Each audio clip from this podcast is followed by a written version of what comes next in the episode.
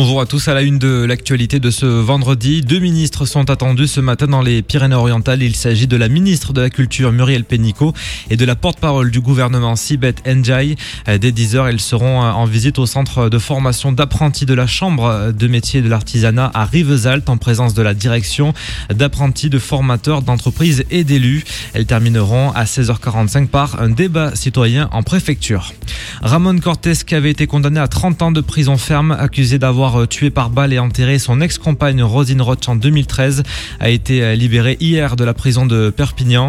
La cour euh, d'appel de Nîmes, qui a analysé sa demande mercredi, a rendu son délibéré hier.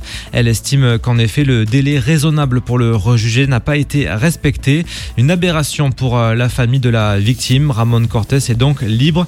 Il a été placé sous contrôle judiciaire strict avec obligation de pointer deux fois par jour dans l'attente d'être rejugé. Dans l'actualité également, Anthony, la mobilisation contre la réforme des retraites hier à Perpignan. 3000 personnes ont, d'après la police, participé hier à la manifestation. Le cortège est parti de la place Catalogne dès 10h30 en direction du Castillet. Plusieurs euh, syndicats étaient présents, FO, CGT, UNSA, Solidaire, mais aussi euh, des avocats, le corps médical, des électriciens, des cheminots, des gilets jaunes ou encore des mouvements anarchistes. À la fin du cortège, une centaine de personnes, majoritairement des gilets jaunes, ont investi le cours Lazare Escarguel devant les Dames de France. La circulation a été euh, paralysée durant plusieurs heures. L'intervention de la police a été euh, nécessaire avec l'usage notamment euh, de grenades anti-encerclement. Le marché de gros de Perpignan revient à la une. En fin de matinée, plusieurs associations rencontreront les maires de la métropole de Perpignan.